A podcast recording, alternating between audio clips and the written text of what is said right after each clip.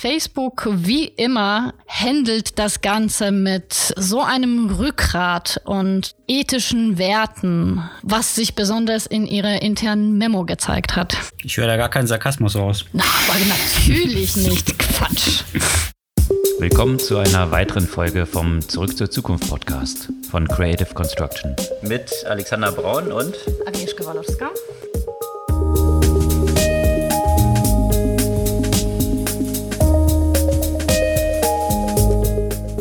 Was gab's Neues letzte Woche? Vieles aufbauend auf dem, was wir letzte Woche schon angekündigt haben, und zwar rund um das Thema Regulierung der künstlichen Intelligenz. Letzte Woche war das nur ein Leak einer eine möglichen EU-Regulierung. Äh, jetzt ist es auch offiziell und zwar gewinnt das Thema nicht nur in Europa, sondern auch im Moment äh, in USA an Bedeutung. Und da gehen wir gleich etwas in die Tiefe ein. Genau, und welche Real-Life-Konsequenzen das auch hat, auch wenn solche Programme mal falsch laufen. Das hat man im UK gesehen diese Woche, wo einzelne Postbeamte, die ins Gefängnis gelandet sind, aufgrund von IT-Systemen und falschen Einordnungen jetzt freigekommen sind. Also da sieht man so ein bisschen die weitreichenden Konsequenzen. Ja, absolut. Und in diesem Kontext gibt es natürlich relativ viel Gegenwind, also jetzt auch nicht seit dieser Woche, sondern schon seit einer Weile, gegen die ganzen Big Tech-Unternehmen. Und es gab einen sehr spannenden Beitrag von Washington Washington Post zu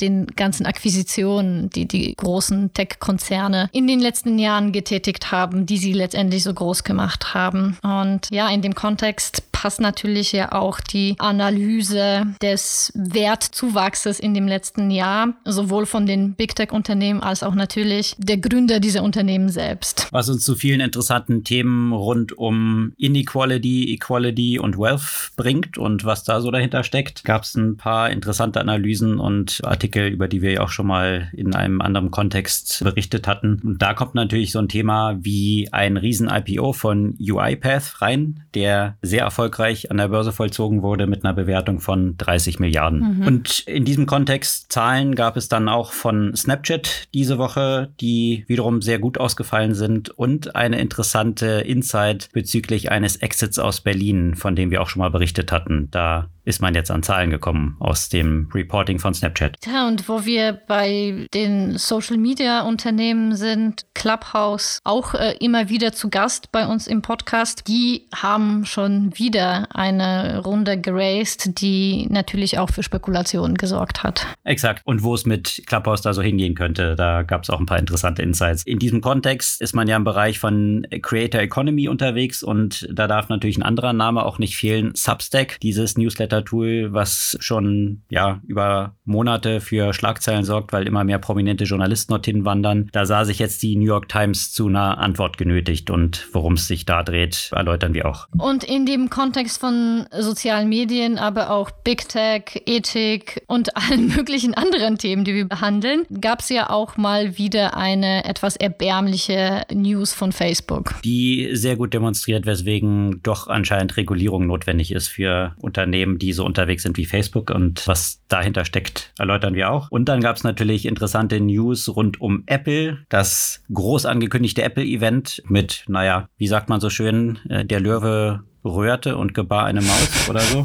Aber so zum Teil äh, ein paar interessante News gab es dann aber doch da von Apple. Ja, und das sind nicht die einzigen News, die es von Apple gab. Eher aus, der, aus einem ganz anderen Bereich und zwar im Kontext von einerseits Ransomware und andererseits einem Rechtsstreit oder einem Prozess, der von Nutzern gestartet wurde, in dem es um die Definition der Bedeutung vom Kaufen in dem digitalen Bereich geht. Interessant. Im digitalen Bereich Bereich und in anderen Bereichen gab es dann auch äh, noch eine News, was eigentlich kaufen bedeutet im Kontext von McDonald's. Da können wir auch nochmal darauf eingehen, was wiederum Ownership eigentlich dann bedeutet. Und natürlich eine Entwicklung von Krypto. Da gab es sehr viel Turbulenzen diese Woche, was da so dahinter steckt und ja, was auch die Hauptplayer dort so treibt in dem Umfeld von Coinbase über Binance und natürlich auch einzelne Player, die so hier in Deutschland und Österreich unterwegs sind in dem Umfeld. Dazu auch mehr. Und natürlich wird es wieder eine Buchempfehlung geben. Aber bevor wir dazu kommen und in der Tiefe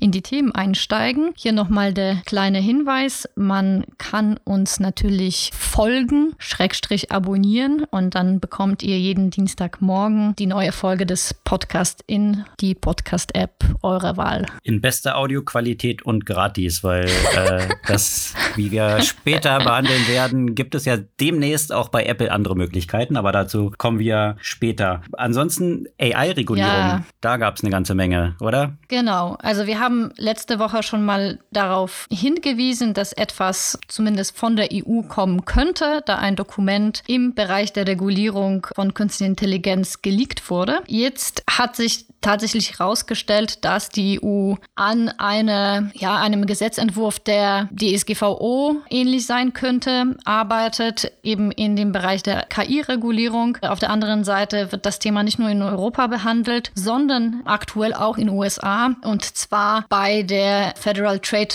Commission. Das heißt, das äh, Thema Algorithmen in dem Kontext von vor allem von Bias, aber auch anderen Grundrechten wird eben auf beiden Seiten des Atlantiks im Moment regulatorisch behandelt. In dem Kontext vor allem in den USA finde ich die sehr spannend, weil sich die Events ja geradezu häufen im Moment.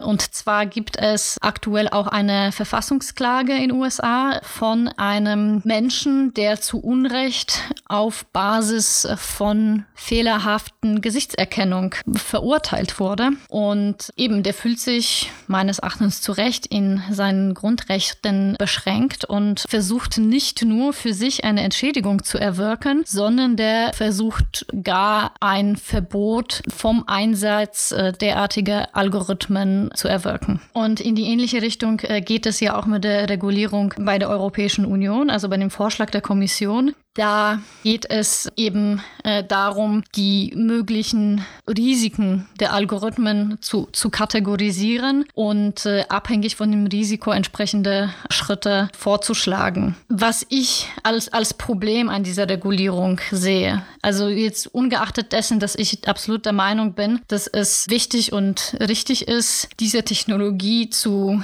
regulieren, gemessen daran, dass die im Moment einfach in sehr viele Bereiche des menschlichen menschlichen Lebens eingreift. Und gerade wenn es um so, naja, essentielle Themen geht, wie eine mögliche Verurteilung, aber auch viele andere Themen, muss sichergestellt werden, dass da mit rechten Dingen zugeht. Das Problem allerdings ist, dass die Überprüfung von solchen Algorithmen ziemlich schwierig ist. Ja, also du kannst häufig nicht auf Basis vom Code a priori definieren, wie sich dieses Algorithmus im reellen Leben ausgestalten wird oder auswirken wird. Und ich finde, das ist so ein bisschen ähnlich wie mit, mit Medikamenten. Medikamente werden jetzt auch nicht nur basierend auf ähm, einem In-vitro oder gar einem In-silico-Versuch zugelassen, sondern es sind mehrere Stufen von klinischen Studien erforderlich, um eben festzustellen, wie sich in einem Kontext dieser Medikamente ja auswirken und auf eine große Menge von repräsentativen Probanden. Und ein ähnliches Problem sehe ich eben bei den KI-Systemen. Und ich frage mich, ob man nicht ein vergleichbares Vorgehen brauchen würde. Also gerade für die Algorithmen, die so essentiell sind, äh, wie zum Beispiel Gesichtserkennungsalgorithmen, die zur Verurteilung genutzt werden. Aber es ist sicherlich ein ziemlich schwieriges Thema und, und nicht ganz einfach, da eine gute Regulierung daraus zu basteln. Plus in der EU kommt natürlich dazu, dass die Implementierung dann wieder die Sache der jeweiligen Staaten sein wird und äh, es kann sich um Jahre handeln, bis äh, dieser Entwurf tatsächlich irgendeine Auswirkung haben wird. Ja, faszinierend. Das ist schon ein extrem komplexes Thema mit so vielen Dimensionen, was man auch so ein bisschen an diesen Vorschlägen gesehen hat, wo es, glaube ich, zum Teil darum auch ging, also Facial Recognition eine, eine Dimension, aber dann bis zur Genehmigung von Algorithmen, die irgendwie Bayesche Verfahren anwenden oder so, wo man sich dann auch wiederum fragt, hm, also kann das tatsächlich dann funktionieren? Und andererseits wiederum einzelne Sachen sind ja auch jetzt schon verboten oder dürfen eigentlich nicht eingesetzt werden, wie Clearview AI zum Beispiel, wo es ja vor ein paar Wochen Artikel gegeben hat, wo rausgekommen ist, dass viele Polizeibehörden in den USA oder einzelne Polizisten das einfach selbst einsetzen, obwohl offiziell das halt nicht erlaubt ist. Also ist wahrscheinlich auch recht schwierig, so ein bisschen das Genie back in the bottle zu bekommen, aber sicherlich ein sehr komplexes Thema. Eine andere Dimension, die ja dann auch dort drin steckt, sind ja dann solche Biases, die dann drin stecken, wo teilweise die Daten gereinigt werden, zum Beispiel, ob sie Gender-Themen, also ob, ob sich um eine Mann oder eine Frau, eine Frau handelt, was dann im Nachhinein aber dazu führt, dass eigentlich wiederum nicht mehr überprüft werden kann, ob jetzt wiederum Bias ist, der aufgrund von anderen Daten, die dort drin stecken, vielleicht vom System dann angenommen wird. Also diese Überprüfbarkeit dann eigentlich auch von diesen Systemen ist wahrscheinlich dann auch eine zentrale Herausforderung. Ne? Absolut. Ne? Und eben das, was du ansprichst, das ist diese sogenannte Emergent Bias, also quasi ein Bias, der im Einsatz ja entsteht und deswegen so schwer überprüfbar ist, ja, also quasi der durch diese Daten dann entsprechend produziert wird. Plus, also ein anderer Aspekt noch, was da reinkommt, ist diese Verbot von Software, die in Richtung äh, Social Scoring geht. Und also neben auch an anderen, also alles, was in Richtung Überwachung geht, glaube ich auch, dass das ein Stück weit gegen Software ausgerichtet ist, die aus dem fernen Osten kommt. Mhm. Weil, weil man sich natürlich bewusst ist, dass äh, die chinesischen Anwendungen ja nicht nur in China genutzt werden und gerade mit Software wie TikTok und anderen Algorithmen gerade zu diesem Zweck ja auch genutzt werden. Und äh, da, da will man sich ja auch ein Stück weit, glaube ich, gegen die Software aus China schützen. Mhm. Ja, und in diesem Kontext, welche Reichweite dann solche Software haben kann, da fand ich, gab es diese Woche ja auch doch recht äh, schockierende News aus Großbritannien, wo Systeme im Zeitraum von 2000 bis 2014 identifiziert hatten, dass einzelne Postmitarbeiter anscheinend Geld veruntreut hätten. Und es mündete dann in Ermittlungen gegen 900 Mitarbeiter und 39 davon wurden auch verurteilt, zum Teil mit Gefängnisstrafen mhm. belegt. Und jetzt hat sich herausgestellt, dass die Annahmen, die dort durch diese Systeme herausgekommen sind, auf Bugs basierten. Das heißt letztendlich, das System, was vom externen Dienstleister entwickelt wurde, dazu geführt hat, dass Leute im Gefängnis gelandet sind, obwohl sie tatsächlich gar kein Geld veruntreut hatten. Und das zeigt so ein bisschen die Reichweite auf von, von Systemen, wo letztendlich nicht ganz so klar ist, welche Daten dort wie eingeflossen sind und welcher Algorithmus dann abgelaufen ist, um zu einem bestimmten Schluss zu kommen. Und das demonstriert diese News sicherlich so deutlich wie selten eine andere. Und da sprechen wir noch nicht mal wirklich von künstlicher Intelligenz, ja. Das ist noch eine relativ im Einführungszeichen alte und simple Software, ja. Und was ich halt daran interessant finde, ist auch dieses enorme Vertrauen in Technologie, die Menschen entwickelt haben. Ja, weil das ist das gleiche Problem in dem Verfahren in USA, wo, wo jetzt gerade die Verfassungsklage stattfindet. Der Mensch, der verurteilt wurde, der hat versucht, mit allen Mitteln dagegen vorzugehen, zu beweisen, dass er das nicht ist. Und die An Antwort des Polizisten war ja, der Computer sagt, dass sie es sind. Ja, und, äh, und da gab es ja auch äh, viele lustige Beispiele für dieses Vertrauen in Technologie, in dem äh, Leute mehr oder weniger am Wasser geendet sind mit dem Auto. Also jetzt nicht im Wasser, aber so direkt direkt am Wasser, weit weg vom, von, von der Straße, weil sie einfach ohne nachzudenken Google Maps gefolgt sind. Und das zeigt, wie, wie sehr wir uns auf die Technologie verlassen und die Entscheidungen, in Anführungszeichen, die durch Technologie getroffen werden, einfach so wenig hinterfragen. Ja, sicherlich eine zentrale Dimension, die jetzt hier von diesen Regulierungen versucht wird zu lösen, zu behandeln, die auch eine große Rolle spielt in sämtlichen Big Techs und going forward, also in, in die Zukunft wahrscheinlich immer mehr, auch immer stärker noch eine Rolle spielen wird. Da gab es wahrscheinlich im Kontext von Big Tech auch eine ganze Reihe von interessanten Analysen vergangene Woche. Ja, allerdings. Also Big Tech-Unternehmen sind im Moment ziemlich, ziemlich unter Beschuss von, von allen möglichen Perspektiven. Es gab jetzt auch wieder eine Anhörung im Senat zum Thema Algorithmen in den sozialen Medien und wie diese potenziell zur Verbreitung von extremistischen Nachrichten beziehungsweise beziehungsweise Desinformation beitragen. Auf der einen Seite und auf der anderen Seite gab es interessante Beiträge, die ja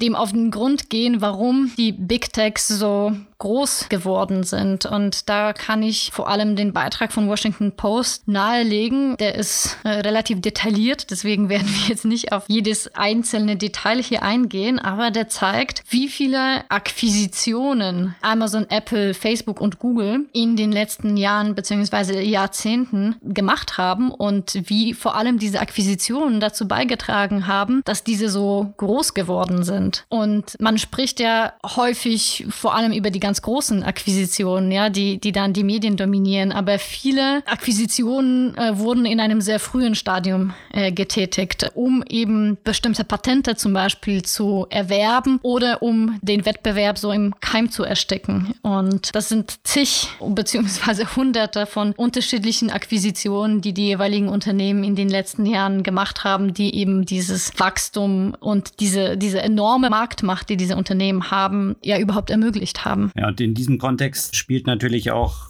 die Marktmacht, die sie dort erreicht haben, die Bewertung dieser Unternehmen eine extrem große Rolle. Das einerseits reflektiert in diesen Übernahmen und dem Wertaufbau, der ja eben auf Prognosen dieser Unternehmen existiert. Da gab es vergangene Woche auch einen interessanten Artikel von Tim O'Reilly, der sich den ja, Shareholder Letter von Jeff Bezos mal genauer angeschaut hat, wo es natürlich auch darum ging, hatten wir ja letzte Woche davon berichtet, der quasi Abschieds-Shareholder-Brief von Jeff Bezos als CEO und in dem er recht stolz darauf verweist, dass Amazon über 20 Milliarden an, ja, an Shareholder Value im vergangenen Jahr geschaffen hat oder an tatsächlichen Earnings für die Shareholder. Und da gab es natürlich dann viele Diskussionen. Der Börsenwert von Amazon hat sich nämlich im gleichen Jahr um 680 Millionen erhöht. Also nicht nur diese, diese 20 Milliarden, die jetzt das Net Income von Amazon waren. Und das zeigt in diese Richtung, wo eigentlich dieser Hauptgewinn landet, nämlich bei den Shareholdern. Und das ist jetzt nicht durch die Gewinne des Unternehmens allein getrieben, sondern vor allem durch die Prognosen. Und wenn man sich mal anschaut, was den Wert jetzt zum Beispiel von Tesla angeht, dann ist es der heutige Gewinn, der pro Jahr erzielt wird, auf 1000 Jahre gerechnet. Also Gewinne der nächsten 1000 Jahre in der Größe von dem aktuellen Gewinn auf heute zurückgerechnet. Und ja, indem man diese Aktien hat, kann man diese eventuell irgendwann mal anfallen Gewinne, man weiß es noch nicht, natürlich heute schon ausgeben. Und das erzeugt natürlich eine extreme Ungleichheit, die sicherlich maßgeblich dazu beigetragen hat, dass eben so extreme Vermögen entstanden sind auf der Seite von eben ja Assetholdern wie Aktien, Immobilien und das das ist ein ich glaube ein sehr sehr relevantes Thema, weil es noch sehr starken ökonomischen und sozialen Sprengstoff haben wird mhm. in, in den kommenden Jahren. Ich meine, diese Verwerfungen werden ja immer stärker, gerade auch vor dem Hintergrund der Zentralbankpolitiken, die jetzt eben gefahren werden, wo immer mehr Geld in die Märkte gepumpt wird, was immer stärker diesen Effekt noch beschleunigt. Einerseits natürlich eine tolle Sache, weil so lassen sich eben Unternehmen aufstellen und gründen, die noch überhaupt keine Gewinne haben, weil eben auf die Zukunft gewettet wird. Gleichzeitig aber auch diese Diskrepanz, die durch diese sogenannte Supermoney, die dann entsteht, zu dieser Ungleichheit eben beiträgt. Also auf jeden Fall ein sehr empfehlenswerter Artikel von Tim O'Reilly, wie ich finde, so einer der smartesten Denker in dem ganzen Umfeld von Tech und ja, und in die sozialen Auswirkungen von, von Technologie auch. Ja, und wenn man sich eben diese Ungleichheiten anschaut, die werden ja auch besonders deutlich, äh, wenn man sich das Vermögen von den ganzen Big Tech-Gründern, ne? Äh, also eben die, die genannten, also Amazon, Facebook, Google, Apple, aber auch Microsoft, Microsoft und wie die Corona-Krise ja auch eben bei ihnen im Gegensatz zum Rest der Gesellschaft dazu beigetragen hat, dass eben dieses Vermögen um fast 60 Prozent gewachsen ist und der Ausmaß und ich muss an der Stelle sagen, ich habe überhaupt nichts gegen reiche Menschen, ja. Ich betrachte mich selbst als, als liberal und wenn ich aber die, die Zahlen sehe, ne, das ist äh, die, die Milliardäre, die sind 500.000 Mal vermögender als ein Durchschnitt der weißen amerikanischen Bevölkerung und 3,7 Millionen Mal vermögender als die durchschnittliche schwarze Bevölkerung. Und wenn man das so im Verhältnis setzt zu, sagen wir mal, Kosten der Impfung der ganzen Welt oder allen möglichen Sozi sozialen Problemen und, und wenn man fest stellt, dass äh, dieses Vermögen einfach echt eine Menge von diesen Problemen beenden könnte, ohne dass die Big Tech-Gründer dadurch wirklich arm werden müssten, dann gibt es einem sicherlich äh, ein Stück weit zu denken. Und vor allem eben von der Perspektive der langfristigen gesellschaftlichen Entwicklung, von der Perspektive, dass äh, die Macht dieser Unternehmen einfach kontinuierlich zu wachsen scheint und der unklaren Auswirkungen der Pandemie auf die Zukunft der, der Weltwirtschaft. Es sind auf jeden Fall, ja, Themen, die einem zu denken geben. Ja, die ja auch den USA zu denken geben und, und Biden, weswegen es ja auch viele News darum gab. Neues Steuerpaket, was jetzt verabschiedet werden soll, Vermögensteuer, Einkommensteuer und solche Sachen. Aber die schwierige Frage dort drin ist genau dieses Thema, was du eben erwähnt hast. Der Hauptzuwachs im Vermögen findet ja nicht über die Einkommen statt, die man dann besteuert, sondern eben über mhm. die Assets, die man hält, dass sich eben die Aktien so weit nach oben entwickeln haben, dass sich Immobilien so entwickeln. Und wenn die nicht verkauft werden, dann ist es ja ja kein realisierter Gewinn, der dann irgendwie versteuert wird. Und von daher ist es sicherlich eine ziemlich schwierige Herausforderung, dort einen Ansatzpunkt zu finden, weil dass diese Unternehmen sich so entwickeln und solche Bewertungen aufbauen können, das ist ja schon auch sehr stark der Geldpolitik in, in diesem Umfeld geschuldet. Also sicherlich ein, ein, Thema, was äh, eine sehr hohe Brisanz hat, weil natürlich die Leute, die eben nicht an diesen Assets beteiligt sind, ziemlich auf der Strecke bleiben, weil natürlich über normale Gehälter so ein Zuwachs nicht zu erzielen ist. Ja,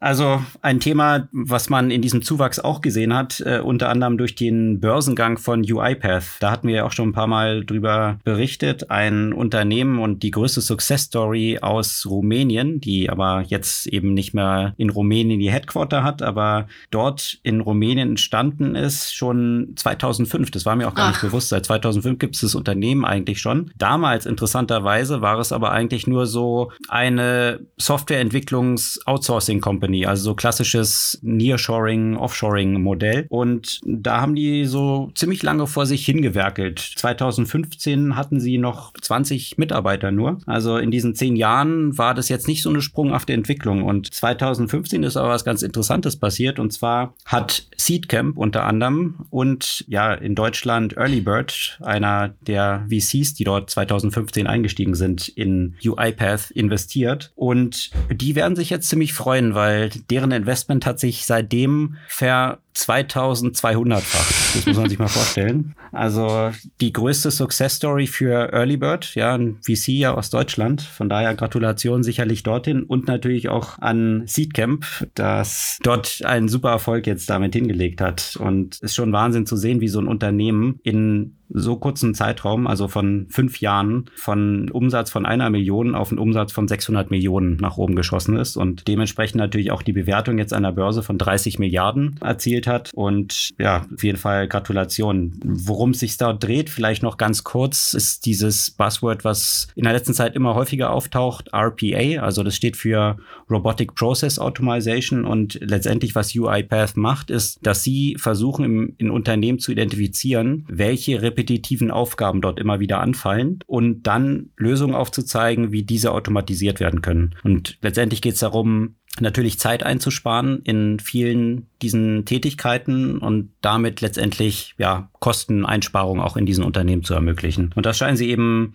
sehr erfolgreich zu tun. Es gibt auch eine Reihe von Unternehmen aus Deutschland, aus München zum Beispiel, Celonis, die so in eine ähnliche Richtung geht, was Process Mining angeht. Also letztendlich ein super heißes Feld, was so in den letzten fünf, sechs Jahren aufgekommen ist, wo lauter solche Aspekte AI und Algorithmen und Automatisierung natürlich auch sehr stark mit reinspielen. Ja, auf jeden Fall. Spannendes Thema werden wir sicherlich ja auch weiter verfolgen, wie sich UiPath weiterentwickelt. Und rund um die Bewertung gab es ja auch doch interessante News auch von Snapchat, nicht wahr? Korrekt. Snapchat äh, hat ja, nachdem man eigentlich 2019 schon gedacht hatte, Snapchat ist erledigt und abgemeldet, weil deren eines Kernfeature von Facebook und ja, jedem anderen Unternehmen gefühlt kopiert wurde, haben die ja einen super Turnaround hingelegt und haben jetzt auch wieder Zahlen bekannt gegeben, wo sie die Erwartung der Börse kräftig geschlagen haben. Das ist natürlich einerseits positiv, andererseits, was aber jetzt so aus der Perspektive Berliner Ökosystem Startups äh, vielleicht ganz interessant ist, wir hatten ja auch schon mal berichtet von einem Unternehmen namens Fit Analytics, was von Snapchat gekauft wurde und das klang damals, wurden keine Zahlen dazu rausgegeben, aber eher so ein bisschen nach Talent Acquisition Thema. Jetzt hat man aber in den Zahlen von Snapchat gesehen, dass die sage und schreibe 124 Millionen Dollar dafür gezahlt haben. Also von daher nochmal Gratulation an Fit Analytics. Das ist ja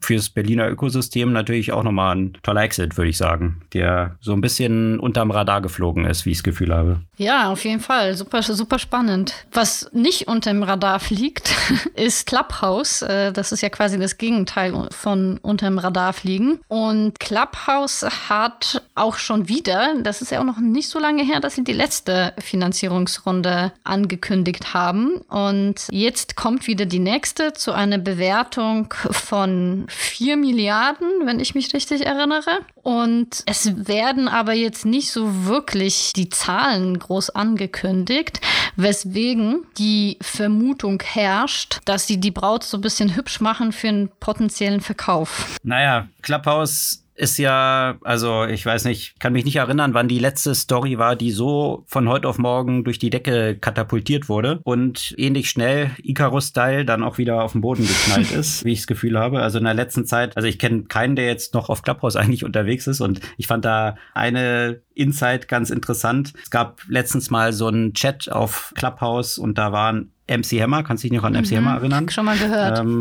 und Ashton Kutscher, mhm. ja, die beiden sind jetzt ja nicht gerade Unbekannte. Die waren da im Panel und sage und schreibe, 282 Leute haben sich da nur Was? eingewählt zu. Ja? Also, wenn ich mich so dran erinnere an unseren populärsten Talk, wo es so um, um diese ganzen Neo-Broker ging, da, da waren wir, mehr. wir ja, deutlich, deutlich, deutlich drüber. Und ich meine, ja, unser Podcast ist vielleicht, hat auch ein paar Zuhörer, aber ich denke mal, Ashton Kutscher und MC Hammer haben noch ein bisschen mehr Follower als wir. Und das demonstriert für mich nochmal sehr plastisch, dass es wahrscheinlich jetzt nicht nur so ein Gefühl ist, dass Clubhouse nicht so richtig funktioniert aktuell, sondern die doch eher schwerwiegende Probleme haben, diese Popularität irgendwie beizubehalten. Und da hatten wir ja auch schon zu diskutiert, woran das mhm. liegen könnte, warum die Plattform wahrscheinlich nicht so attraktiv ist, dass es schwer ist, dort Sachen zu finden, Relevanz aufzubauen. All diese Themen, die sich auch um, rund um dieses Thema von Live-Content dann ranken. Das, ja, ich bin mal gespannt, ob sie da irgendwie die Kurve kriegen und diese Bewertung von vier Milliarden, ja, die letzte Bewertung wohlgemerkt vor ein paar Monaten bei einer Milliarde, das kann sicherlich nicht dieser Traffic-Entwicklung geschuldet ja, sein. Absolut. Es ist wahrscheinlich vor allem dem geschuldet, dass die ganzen anderen Plattformen von Facebook über Twitter, LinkedIn und Reddit und wer noch, I don't know, ich glaube, wollte das nicht auch Spotify oder so? Also alle versuchen das zu kopieren mhm. und das mehr so ja, als äh, Feature zu, zu integrieren und äh, von daher kann man sich ja auch vorstellen, also ich habe durchaus noch die Vermutung, äh, dass das als Feature, als ein Bestandteil einer Plattform funktionieren kann. Ich frage mich nur, ob das jetzt so ein Standalone-Produkt äh, wirklich sein kann. Also, dass dieser Preistag von 4 Milliarden, der jetzt gerade dran gehängt wurde, der ja auch schon mal, hatten wir auch schon mal drüber gesprochen, in der Diskussion rund um eine mögliche Übernahme durch Twitter zur Sprache kam, aber dann wohl die Übernahme irgendwie gescheitert ist. Man weiß nicht von welcher Seite. Um diesen Preistag wahrscheinlich nochmal dran zu hängen für all die Plattformen, die vielleicht Interessen haben könnten, das, das zu übernehmen. Mehr so aus der Perspektive. Ja, wahrscheinlich. Wer weiß. Wer weiß. Rund um diesen ganzen Kontext Creator Economy, da geht es natürlich ja bei Clubhouse drum. Ja, jeder kann direkten Kontakt zu seinen Hörern aufbauen und mit ihnen Dialog treten. Das ermöglicht ja auch Substack. Substack als ein E-Mail-Tool, was es ermöglicht, die eigenen Newsletter zu monetarisieren und da so ein ja, Abo-Modell dran zu hängen. Und da hatten wir ja letzte Woche auch von berichtet, da gab es ja eine ganze Reihe von prominenten Journalisten, die zu Substack gegangen sind. Und jetzt gab es vergangene Woche nochmal einen interessanten Artikel rund um die Strategie der New York Times. Die leidet natürlich da so ein bisschen darum, wenn prominente Journalisten jetzt von der New York Times weggehen und es ist dann rausgekommen, dass tatsächlich Substack, die haben ja über 60 Millionen nochmal an Funding aufgenommen, das Geld auch fleißig ein setzen, um solche Journalisten versuchen abzuwerben. Und mhm. äh, die haben einzelnen Journalisten der New York Times eine Verdopplung des Gehalts als so ein Upfront-Payment angeboten und dann natürlich die Möglichkeit, das weiter zu monetarisieren über eigene Newsletter. Und äh, jetzt hat die New York Times eben eine klare Direktive gegeben, dass die Journalisten, wenn sie bei der New York Times angestellt sind, natürlich nicht Substack nutzen dürfen. ist ja klar. Äh, die New York Times möchte natürlich, dass die Abonnenten, die dort aufgebaut werden, auf der Payroll von der New York Times, dann natürlich auch die Abonnenten bei der New York Times bleiben und dass die Journalisten nicht einfach so ihre Hörer mitnehmen können, eins zu eins. Also sicherlich ein interessanter Kampf, der sich dort so zeigt, der ja, nochmal dieses Geschäftsmodell von Zeitungen, die ja schon aus mehrerlei Perspektive unter Beschuss sind. Von Classifieds, die so Craigslist gegangen sind und so weiter. Und dann Google, das ganze Thema darum. Und jetzt auch noch Substack. Also sicherlich ein Geschäftsmodell, was weiterhin aus verschiedenen Perspektiven unter Druck ist. Und mal schauen. Letztendlich ist interessante Thema daran, ist, dass eben die Brand von einzelnen Personen immer wertvoller wird und immer direkter auch monetarisiert werden kann. In a nutshell, worauf sie es runter, runterbringen lässt, ja. Also in diesem ganzen Thema Creator Economy. Und da kommen wir auch nachher später in der Folge nochmal zu, rund um dieses Thema von Podcasts, mhm. Apple und Spotify, weil dort greift ja genau das gleiche Thema, dass hier die prominentesten Podcast-Organisatoren oder Podcast-Hosts für sehr viel Geld eben abgeworben werden von Spotify aktuell zum Beispiel. Apropos Monetarisierung von Personen, da könnten wir in einem anderen Kontext ja auch bei Facebook darauf eingreifen. Da geht es ja auch eher um die Daten, die geleakt wurden und dann von diversen nicht ganz korrekten Player monetarisiert wurden. Und Facebook, wie immer, handelt das Ganze mit so einem Rückgrat und ethischen Werten, was sich besonders in ihrer internen Memo gezeigt hat. Ich höre da gar keinen Sarkasmus raus. Na, aber natürlich nicht. Quatsch. Worum ging es? Ja, also wir hatten ja darüber berichtet, dass da über 500 Millionen Accounts oder Nutzerdaten, wie wahrscheinlich die eine oder andere von euch auch schon mitbekommen hat, durch irgendwelche nervigen Spam-SMS, wo man versucht, einen reinzulegen, ähm, dass eben auch die Telefonnummern dort geleakt sind. Und jetzt gibt es natürlich Diskussionen drum, wodurch ist es passiert? Ist es irgendwie gescraped worden oder gab es tatsächlich einen Datenleck bei Facebook? Aber am Ende des Tages ist der Punkt der, Facebook hat Telefonnummerinformationen abgefragt, die einzig und allein notwendig sind, um ihr Werbegeschäftsmodell besser zu monetarisieren und hat es nicht geschafft, diese Sachen, diese Daten, die ihnen anvertraut wurden, sicher zu halten, sodass sie nicht publik werden. Also von daher dann diese Diskussion zu führen, ob es jetzt durch Scraping rausgekommen ist oder wie auch immer. Ich meine, wenn sich eine Bank hinstellt und sagt, naja, okay, jetzt sind die ganzen, die ganzen Kontoinformationen, wie viel die einzelnen Leute auf dem Konto haben, die, äh, die sind jetzt leider rausgekommen, ja, und das, aber was sollen wir machen? Ist halt ein Scraping gewesen, ja. Also ähm, ich glaube, da würde sich auch jeder an den Kopf fassen. Und sorry to say, aber das sehe ich hier bei Facebook genauso. Und das Interessante, was jetzt eben rausgekommen ist, was auch sehr, naja, in die Kommunikation von Facebook so reinpasst, ist eine E-Mail, die aus Versehen an Journalisten geschickt wurde. Wer weiß, ob es wirklich aus Versehen war, aber zumindest äh, ist es so die Direktive der PR-Abteilung von Facebook. Und da steht so eine klare Direktive drin, wie jetzt mit diesem Skandal umzugehen sei. Also erstmal eigentlich gar nicht zu äußern, gar nicht zu reagieren und darauf zu warten, dass sich die Wellen einfach wieder glätten. Also eigentlich kein Statement dazu abzugeben. Und maximal ein Statement in diese Richtung und das schreiben sie dort explizit drin. Das muss man sich mal auf der Zunge äh, zergehen lassen. Das muss ich mal kurz vorlesen, diesen Part, ja. We expect more scraping incidents and think it's important to both frame this as a broad industry issue and normalize the fact that this activity happens regularly. also diese zwei Dimensionen dort explizit drin zu haben, dass man es framed und das hat man auch schon in Artikeln gesehen. Also Facebook hat einen Artikel veröffentlicht, wo dann auf LinkedIn gezeigt wurde und auf Clubhouse Clubhouse gezeigt wurde und gesagt, guck mal, dort hat es ja auch irgendwie so ein Scraping gegeben und das zu normalisieren. Und ich, ich glaube, man könnte ja nichts Schädlicheres tun, als dass das Herauskommen von solchen persönlichen Daten zu normalisieren und zu sagen, ja, kann man halt nichts machen, ja. Wenn Facebook nicht in der Lage ist, dagegen was zu machen, was Banken ja anscheinend schaffen, ja, dass die Daten dann privat gehalten werden, dann sind sie wohl nicht Herr ihrer eigenen Systeme. Und dann kann ich nur sagen, wird es höchste Zeit, dass dieses Unternehmen wirklich mit aller Kraft reguliert wird, weil Daten von Nutzern abzuverlangen und dann diese nicht kontrollieren zu können und dann nachher noch zu sagen, ja, ist ja normal, dass wir die nicht kontrollieren können, äh, dann muss es, glaube ich, jemand anders kontrollieren. Also so meine Two Cents dazu. Absolut. Also wer, wer würde eine Bank vertrauen, die sagen würde, naja, es ist ja normal, dass ab und zu irgendwie Geld wegkommt, ja. Das ist halt ein Industriestandard, das, das muss man halt normalisieren. Also dann würden die Leute ja ihr Geld irgendwie weiterhin in eine, in eine Schublade und eine Socke oder unter dem Kissen halt halten, ja. Also, naja, ja. das ist äh, tatsächlich faszinierend.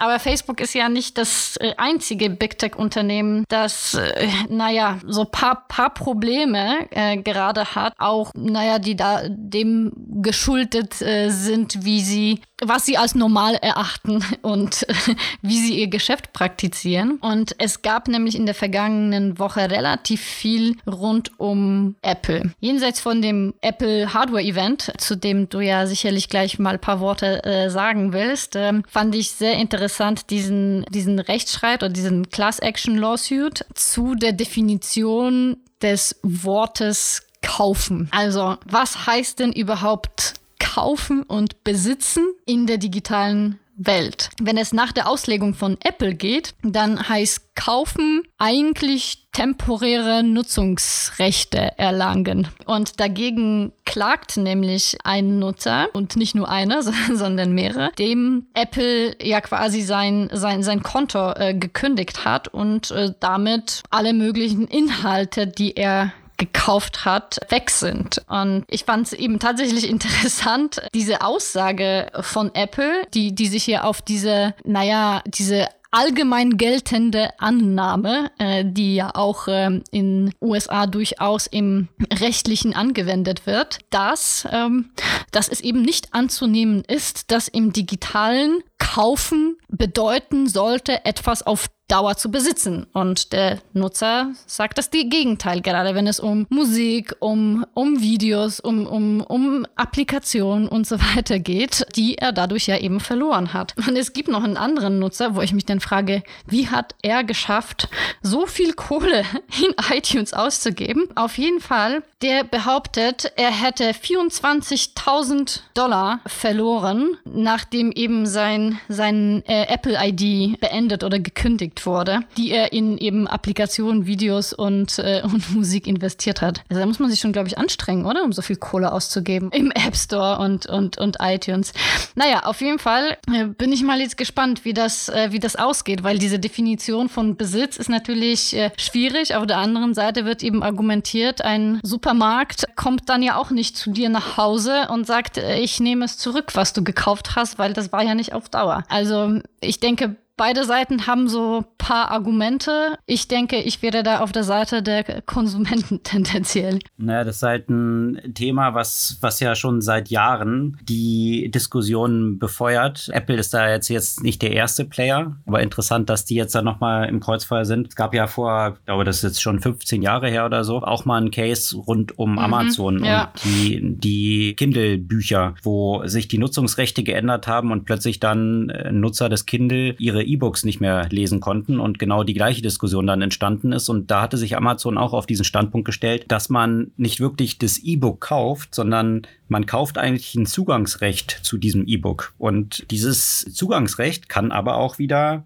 entzogen werden. Und das ist natürlich schon äh, eine sehr interessante Interpretation. Ich meine, vielleicht äh, habe ich jetzt da die Begründung, weswegen ich noch meine ganzen CDs im Keller stehen habe, äh, dass äh, vielleicht irgendwann mit dem Streaming das doch äh, ja temporäre Zugangsrechte sind und nicht ein Ownership von dem, was dahinter steckt. Und das ist natürlich bei den physischen Produkten sollte man meinen anders, aber da hattest du ja auch schon ein paar Mal unter anderem diese Buchempfehlung von Cory Doctorow rund um das Thema Unauthorized Bread mhm äh, nannte sich dieses Buch, mhm. glaube ich, wo es natürlich auch darum geht, dass du auch im, im physischen Raum ja ähnliche Prinzipien hast, wenn man sich irgendwie Drucker anschaut und äh, Patronen, ja, also damit verdienen die ja eigentlich Geld, HP und Co., indem man dann nachher diese Patronen nachkaufen muss und die müssen natürlich auch von HP kommen und äh, diese Unternehmen, HP ist ja nur einer, kennen alle anderen auch, die sind entsprechend so ausgestattet, dass sie eben verhindern, dass man andere Patronen dort einsetzen kann und sogar rechtlich bewährt, die ganze Geschichte. Ja, und das, das ist natürlich eine Dimension, äh, da kann ich auch nur dieses Buch und Cory Doctorow generell empfehlen, zu der es vergangene Woche auch eine sehr interessante News gab, und zwar von McDonald's. Und da gibt es in den USA wohl einen Hersteller, der diese ganzen Maschinen, wo dieses schöne Softeis rauskommt, äh, herstellt und die ganzen Franchise-Nehmer mit diesen Maschinen beliefert. Das Problem ist bloß, diese Maschinen sind total crappy, also sehr fehleranfällig, gehen ständig kaputt. Und das Praktische ist, dieses Unternehmen, was die herstellt, ist auch das einzige, was sie reparieren darf. Und von daher ist es ein super profitables Business. Je schlechter, desto besser. exakt, exakt. Diese Maschinen nicht besser weiterzuentwickeln und halt ein sehr gutes Business zu haben. Und eigentlich sind diese Maschinen die ganze Zeit kaputt. Und das ist das Businessmodell. Und hier haben sich jetzt einzelne Franchise-Nehmer zusammengetan und das System quasi quasi gehackt und selbst diese Maschine weiterentwickelt, was dann zu Klagen geführt hat, weil, und da sind wir wieder bei dem gleichen Thema, wer hat eigentlich die, das Patent und die Rechte an auch dieser Hardware jetzt in diesem Kontext und dass das halt illegal ist. Also das, das zeigt so ein bisschen die Konsequenzen auch bezüglich Innovation und Weiterentwicklung, die durch ein allzu restriktives System natürlich behindert wird. Und ja, letztendlich eine sehr spannende Diskussion rund um Zugangsrechte, Nutzungsrechte und und Eigentum. Das ist ja wirklich eins zu eins unauthorized bread.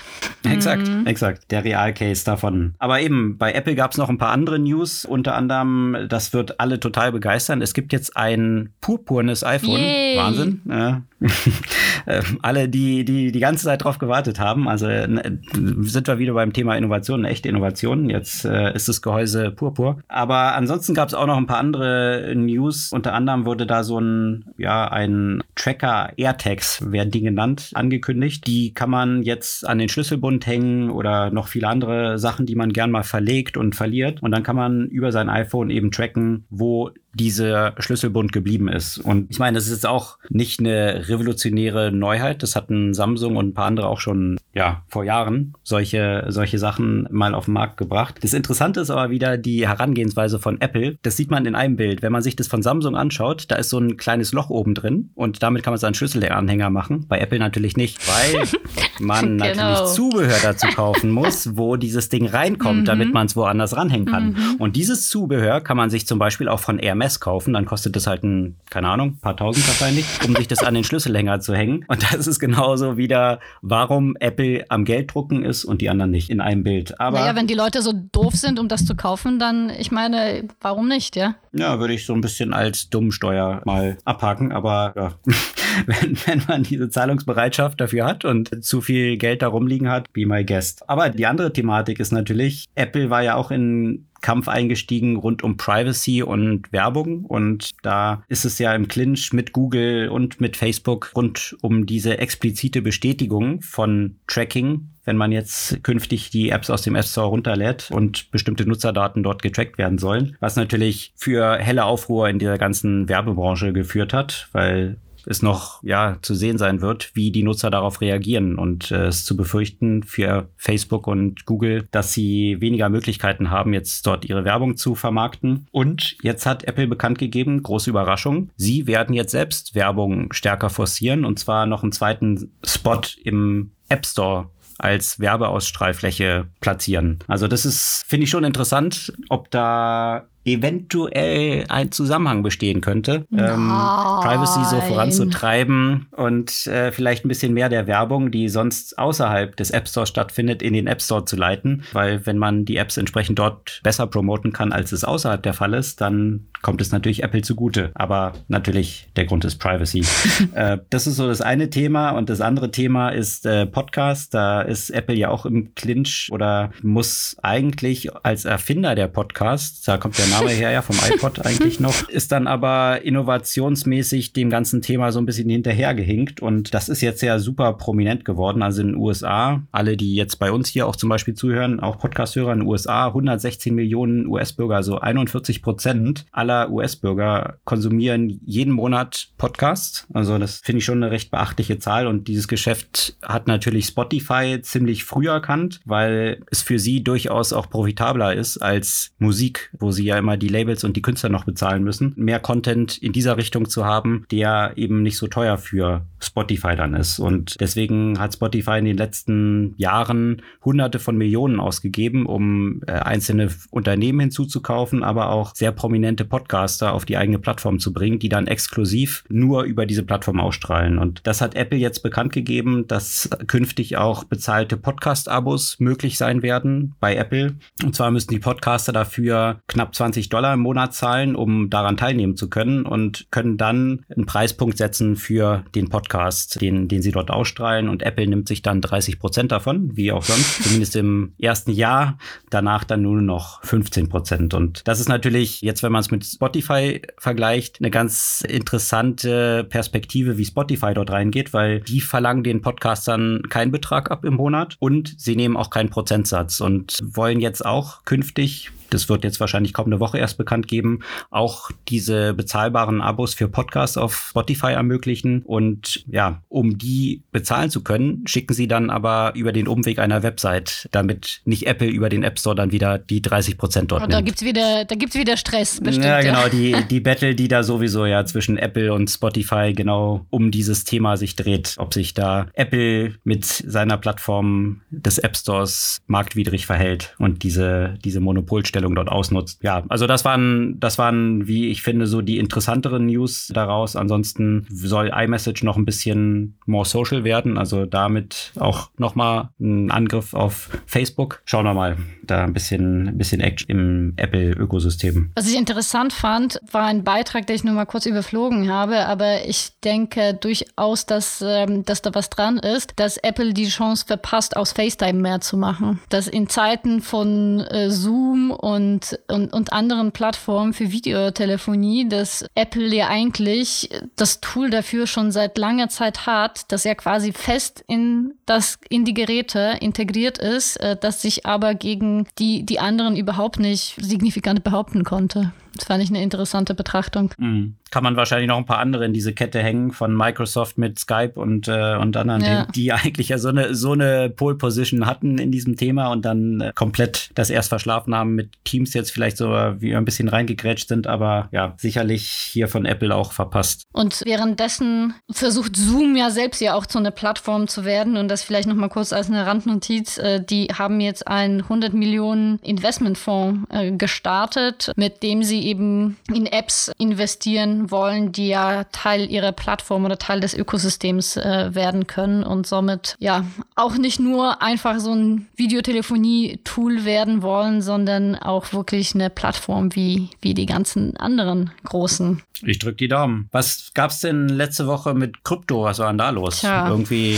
äh, Lieber nicht reingucken. eine ganze Menge Turbulenzen, oder? eine ganze Menge Turbulenzen. Äh, wer Dogecoin hatte, der konnte sich äh, freuen. Das äh, ging äh, als, als einziges, glaube ich, äh, ordentlich nach oben, bevor es dann wieder nach unten ging. Aber einen der Gründe dafür hast du schon mal angesprochen, als wir über das Thema äh, Milliardäre und Ansammlung von, vom Vermögen und die potenziell angekündigten Steuer angesprochen hast. Ja, wobei das natürlich nur die nicht wahren Krypto-Believer betreffen wird, weil alle anderen, die hodeln ja und die gehen nicht raus. Also von daher werden sie ja keine Gewinne haben, die sie versteuern müssen, sondern im Zweifel nur ihre, ihre Kryptos beleihen. Das ist ja letztendlich die Strategie, wie man dann um Steuerzahlungen herumkommt, Assets eben einfach nicht zu verkaufen. Ja, aber das war, das war so eine Möglichkeit. Gab noch viele andere Interpretationen. Man hat natürlich dann nach einem Grund gesucht, warum plötzlich Bitcoin um ja über 20 Prozent dann eingebrochen ist. Aber ja, keine Ahnung. Das ist so ein bisschen, wenn man sich die Historie von Bitcoin anschaut, solche Bewegungen hat es immer gegeben. Also hier fielen jetzt so ein paar Sachen zusammen. In China wohl auch die Flutung eines, ja, eines Kohle also eines Kohlebergwerks, was maßgeblich für die Stromerzeugung dort ist, wo dann viele Kryptofarmen wohl dranhängen. Also gab unterschiedlichste Gründe, die jetzt dort rangezogen wurden, aber ich habe das Gefühl, es hat sich schon wieder ein bisschen stabilisiert. Schauen wir mal, wo es dort weiter mit hingeht. Was auch nach unten ging, das war dann die dritte mögliche Begründung, war der Aktienkurs von Coinbase. Die hatten ja einen fulminanten Börsengang hingelegt und sind im Nachgang doch so ein bisschen eingebrochen oder auch ziemlich doll eingebrochen, auch so um die 20 Prozent durchaus. Aber das war dann die weitere Interpretation, dass vielleicht so ein bisschen von dem Hype, der Krypto auch mit nach oben getrieben hat, der Börsengang von Coinbase dann rausgegangen ist mit dem Börsengang und das sich so ein bisschen relativiert wieder. Wir werden sehen, wenn man da nicht die ganze Zeit am Zocken ist, rein und raus, dann würde ich sagen, ohne dass es eine Empfehlung darstellt, aber kann ich mir durchaus vorstellen, dass das Bitcoin auch weiter eine, ja, gerade in diesem Umfeld, was wir vorhin beschrieben haben, mit, mit dem Geld, was in die Märkte fließt und jetzt sich an verschiedenen Orten doch auch schon so inflationäre Tendenzen zeigen, die auch über die Assetpreise hinausgehen, gerade im Umfeld von, ähm, hast du es mitbekommen, dass das Holz total irgendwie um 300 Prozent gestiegen ist, der Holzpreis zum Beispiel, ja, oder auch von, von Regipswänden, ja, Regips ist auch mehr mehrere hundert Prozent jetzt gestiegen. Also es zeigt, wie ich finde, schon so einzelne Auswirkungen, wo man doch sieht, dass Inflation wahrscheinlich zwangsläufig aus diesen reinen mhm. Assetpreisen mhm. so ein bisschen rausfließt und naja, so eine Knappheit von der Cryptocurrency, wie es bei Bitcoin der Fall ist, sehen viele zumindest als einen, einen Schutz davor und andere dann aber nicht so, wie eine prominente Bank, deren Namen ich jetzt nicht nennen werde, aber das fand ich doch sehr interessant, eine der größten Banken der Welt, die die Direktive rausgegeben hat oder die ihren Kunden nicht ermöglicht, Coinbase-Aktien zu kaufen und auch nicht die Aktien von MicroStrategy zu kaufen, weil sie sagen, sie wollen nicht den Appetit unterstützen, in Securities zu investieren, die ihren Wert von virtuellen Währungen bekommen. Anscheinend glaubt man da nicht so dran, wo doch aber jetzt die meisten Banken ihre Strategie ziemlich verändert haben, zum Teil eigene Kryptofonds auflegen und doch dort in der letzten Zeit auf den Zug aufgesprungen sind. Mal schauen, ob das da so weitergeht. Ansonsten gab es da in diesem Umfeld natürlich auch äh, so aus Deutschland ganz interessante News mit Vivid zum Beispiel, die jetzt auch provisionsfreien Kryptohandel anbieten und Bitpanda aus der anderen Richtung wiederum traditionell so eine Krypto-Plattform aus Österreich, jetzt auch schon Unicorn, die jetzt wiederum den Zugang zu Teilaktien ermöglichen. Und das hatte ja, hatten wir letzte Woche berichtet, auch Binance angekündigt. Da gibt es aber jetzt so ein paar Ermittlungen, wahrscheinlich auch von der BaFin, ähm, ob das rechtens ist und ob sie damit nicht gegen bestimmte Transparenzgesetze, was die Prospekte angeht, verstoßen. Aber da werde ich jetzt nicht zu tief reingehen. Auf jeden Fall wird sich da höchstwahrscheinlich die BaFin und auch die UK Financial Conduct Authority mit befassen, ob diese Tokenized Assets, die von Binance dort angeboten werden, ob die den Regulierungen entsprechen. Aber letztendlich viel Bewegung in diesem Feld. Jetzt nochmal kurz zu der Bank, weil ich frage mich, also als Robin Hood Trading von bestimmten Aktien unterbunden hat oder auch Trade Republic, ja, gab es ja riesengroßen Shitstorm. Ist es jetzt vergleichbar bei, bei dieser Bank? Weil de facto ist es ja auch eine Bevormundung der Kunden.